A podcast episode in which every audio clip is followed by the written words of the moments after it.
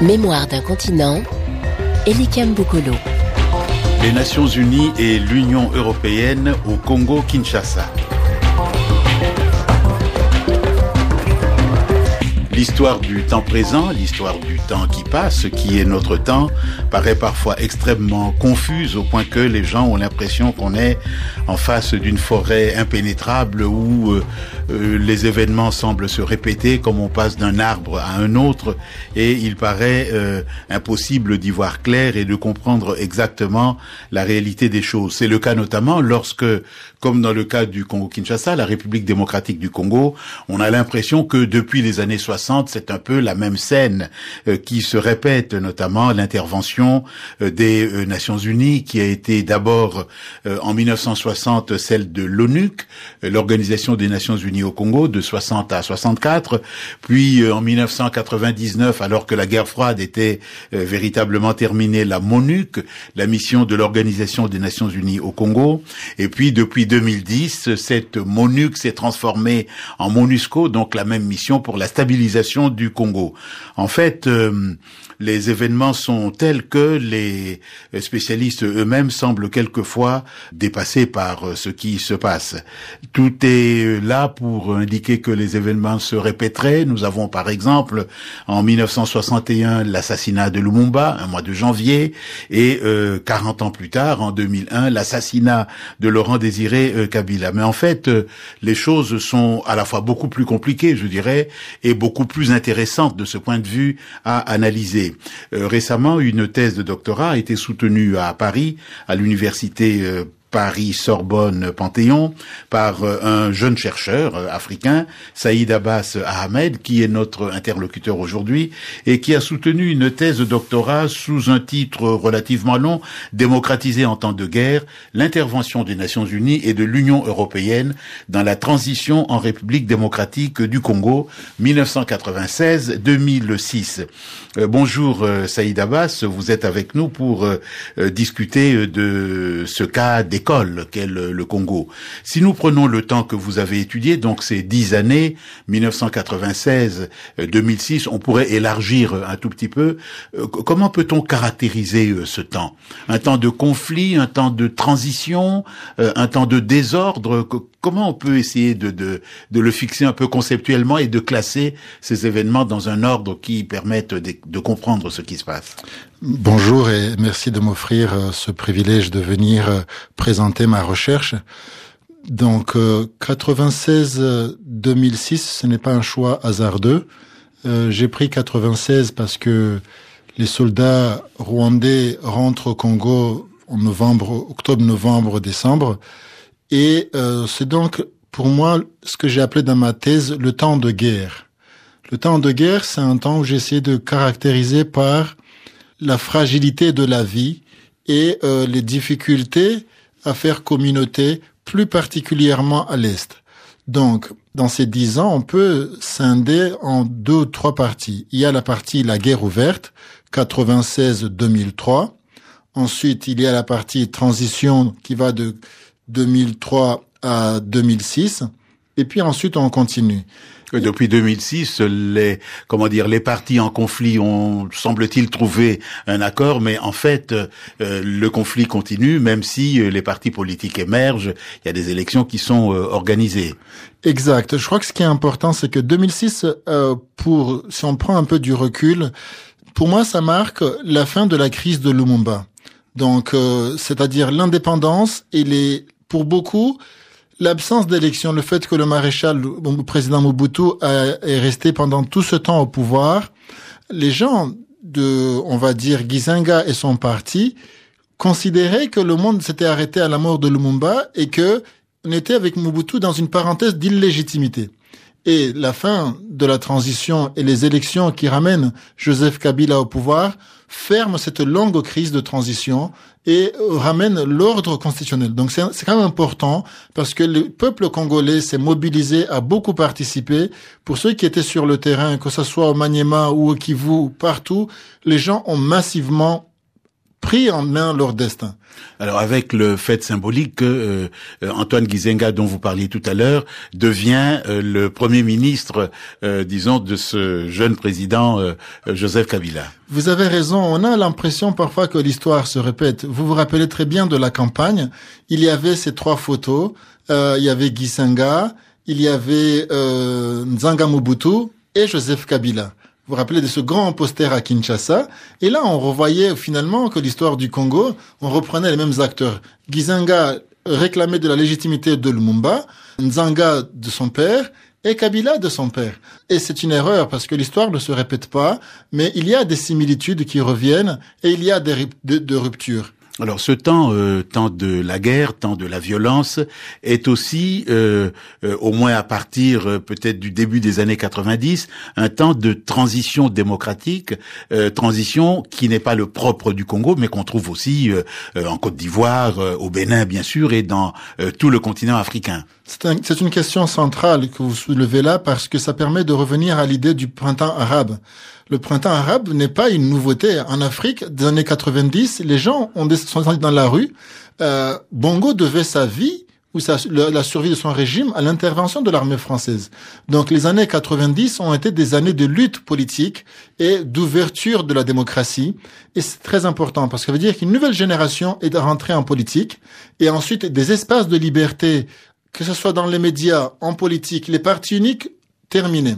Même s'il se réincarne, il change de forme, mais quand même, l'espace politique s'est ouvert pour une nouvelle génération, et donc vous avez tout à fait raison.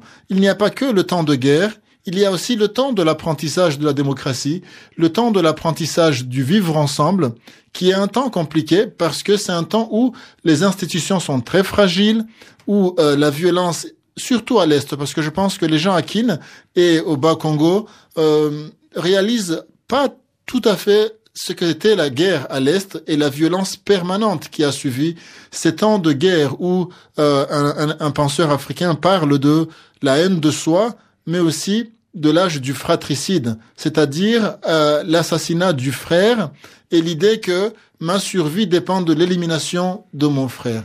Et donc, euh, ce temps de violence est concomitant à un temps d'apprentissage démocratique où des luttes se sont faites au sein des parlements, au sein de la société civile. Et donc, l'Afrique tente, après la guerre froide, de retrouver ses repères. Et ce n'est pas facile. C'est un apprentissage complexe, long, mais euh, le, printemps arabe, quand on dit est-ce que ça va prendre en Afrique noire, et il faut se rappeler d'abord que ça a commencé en Afrique noire. Noire. Un couplet pour dénoncer l'échec, africain surtout dans l'échec. Mon pays a payé bien trop cher, trop cher à quand le procès? Une parole pour honorer nos pères, ces soldats tombés dans leur guerre effacées de leur dossier, dossier déjà classé. Ce n'est qu'un chant, ce n'est qu'une chanson. Ça ne changera pas nos vies, ça ne changera pas nos vies. Mais je chante pour ne pas accepter. J'ai dit non, j'ai dit. Je chante pour ne pas accepter en chanson. Un refrain pour soutenir les frères, expulsés du territoire français, reconduits, menottés aux frontières, frontières pour un destin tracé, une ligne pour dénoncer nos travers. Tradition n'est pas toujours sagesse, africain on ne l'est pas qu'au passé. Passons à la suite assez.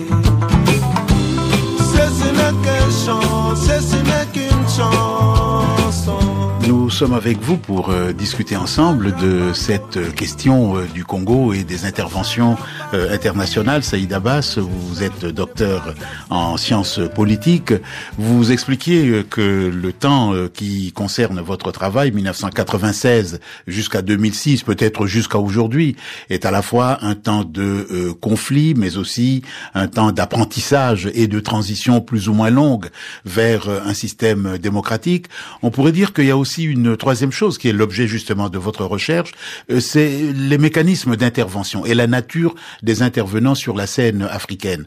On a l'impression qu'avant, c'était un certain nombre de pays, en particulier, qui intervenaient sur la scène africaine, notamment euh, la France, sur des terrains très différents. Cette fois-ci, nous avons euh, des acteurs internationaux, c'est-à-dire d'une part l'Organisation des Nations Unies, qui connaissait déjà le terrain congolais, et d'autre part un acteur nouveau, la toute nouvelle Union européenne. Alors, qui sont, comment sont les mécanismes qui justifient ou qui légitiment cette intervention discutée par beaucoup, puisque la notion de communauté internationale n'est pas une notion qui fait consensus? Vous avez tout à fait raison. Tout d'abord, l'idée de communauté internationale. C'est un, langue, c'est un usage de facilité parce qu'en réalité, il n'y a pas une seule communauté. Il y a d'abord les cinq membres permanents et ces cinq membres permanents défendent d'abord leurs propres intérêts. Il ne faut, pas oublier, personne ne voudra jamais à un chef d'État européen de défendre ses intérêts. De la même façon, personne n'en voudra à un Africain de défendre ses intérêts. Donc, la communauté internationale regroupe des idées, pardon, de pays. Et dans le cas du Congo, euh, vous vous rappelez très bien qu'on a créé le CIAT, qui a été un comité international d'accompagnement de la transition, qui était les membres permanents plus les pays amis du Congo, plus euh, les pays voisins. Donc, ces pays parlent au nom de nous tous, au nom du monde. Et ils interviennent au Congo parce qu'il y a une légitimité juridique qui est une résolution du Conseil de sécurité qui donne le droit d'intervenir. Le problème que pose la légitimité de cette résolution, c'est qu'elle est votée quand, quand on regarde le cas du Congo en 99 avec des rebelles qui ne tiennent pas encore le pays. Donc, quelle est la légitimité de ce gouvernement qui autorise l'intervention internationale? Sans doute tout à l'heure on en parlera dans d'autres zones. Euh, cette résolution est bien sûr adoptée avec le consentement du pays, mais quelle est l'autorité qui donne ce consentement? Donc ça, c'est une vraie question. Ensuite, une fois qu'on a une résolution, on a un projet d'intervention, un projet politique, parce que l'armée n'a jamais résolu le problème. Donc, l'opération de maintien de la paix a un double visage, un visage militaire qui est on arrête les massacres, on stabilise le pays, on délimite, on, on ramène la paix. Mais après, il faut un projet politique. Qu'est-ce qu'on fait? Et le problème de ce projet politique, c'est que le paradigme libéral pense que les élections en soi sont la solution partout en Afrique. Donc, on focalise sur des élections, on oublie la réconciliation, on oublie le désarmement, et on voit bien que dans beaucoup de pays africains aujourd'hui où on intervient, on est à la deuxième ou troisième intervention parce qu'on n'a pas désarmé correctement, on n'a pas réinséré correctement les jeunes, et euh, ces gens sont euh, constituent une chair à canon et un vivier pour la violence. Donc, il y a un projet politique, et vous avez raison de souligner que l'Union européenne et les Nations unies sont deux acteurs nouveaux sur euh, la scène des interventions internationales plus aucun pays aujourd'hui. Euh, la, dernière grande intervention a été bien sûr euh, l'Irak et puis la Libye, qui est, qui est, on va dire, menée par des pays. Mais sinon, dans les cas contraires, on a une résolution et euh, que ce soit la France ou les États-Unis essaie de créer une adhésion autour de ça et ça pose trois problèmes. Ça pose un problème de légalité, ça pose un problème de euh, stratégique, souvent c'est pas toujours efficace. Depuis 56 et l'intervention de Suez, toutes les interventions laissent plus de problèmes derrière elles qu'elle n'apporte de réponse. Alors souvent, il est question aussi de, euh, de la dimension euh, humanitaire, de la dimension euh, sécuritaire et aussi de la question de, du rétablissement de l'autorité légitime. Avec tout ça, bon, dans le cas particulier du Congo, l'État est, comment dire, inexistant pratiquement. Est-ce que tout ce que l'on veut, l'humanitaire, la sécurité, l'autorité légitime, sont possibles sans qu'il y ait une organisation et une institutionnalisation dans la durée de ce qu'on doit appeler euh, l'État. Vous avez tout à fait raison. D'ailleurs, ma conclusion porte sur l'intervention internationale, euh, euh, l'approche impressionniste.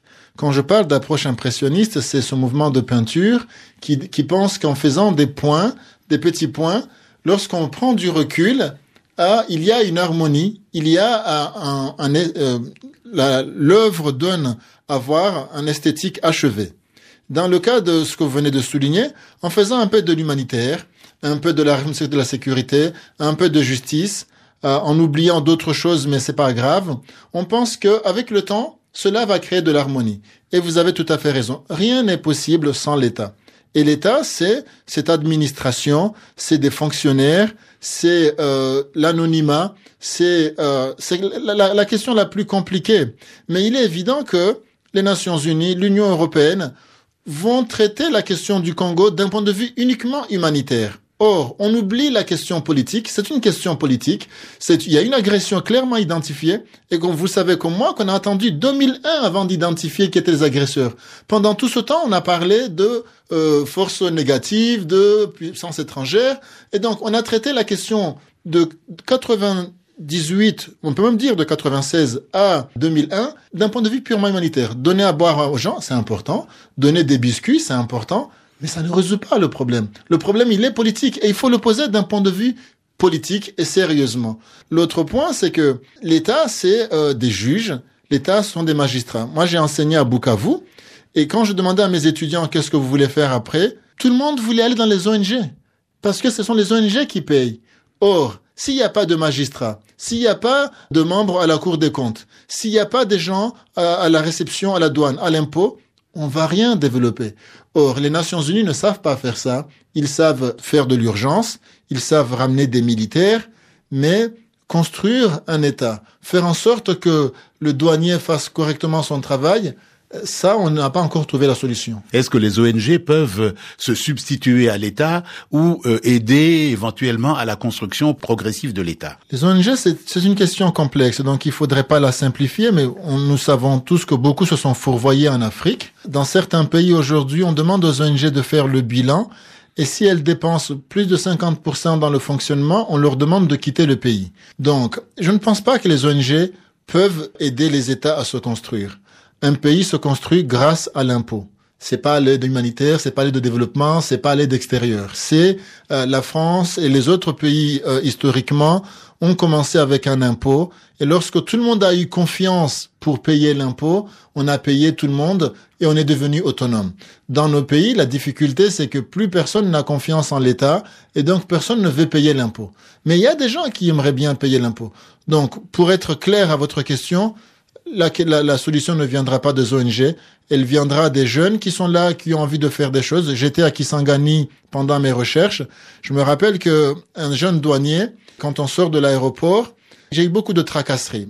Et là, il m'a laissé passer. Et c'était tellement surprenant que je lui ai dit, mais vous me demandez pas ce que tout le monde demande? Et il m'a dit, le pays est malade, mais nous ne sommes pas tous malades. Vous avez un passeport et un visa, je vois pas pourquoi je dois vous embêter.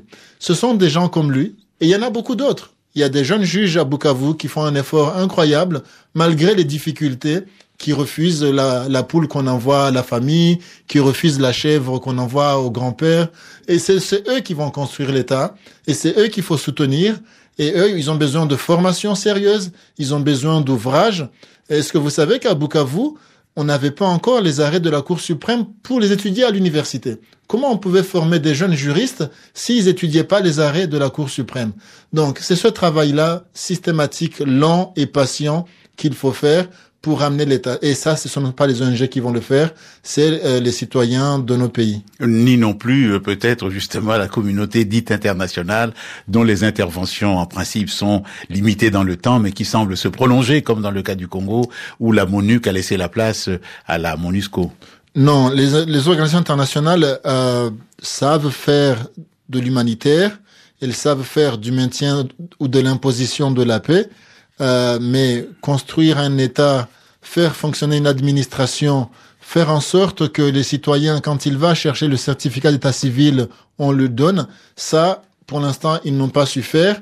Et, et c'est à nous de le faire. C'est nos États, ce sont nos, nos parlementaires à Kinshasa, à Moroni et ailleurs de, de faire ce travail. Merci beaucoup. Vous parliez de Moroni puisque vous êtes vous-même natif des Comores, Saïd Abbas Ahmed, notre invité d'aujourd'hui pour cette émission de Mémoire d'un continent réalisée par Olivier Raoul. Si vous souhaitez réécouter Mémoire d'un continent, connectez-vous sur le site rfi.fr.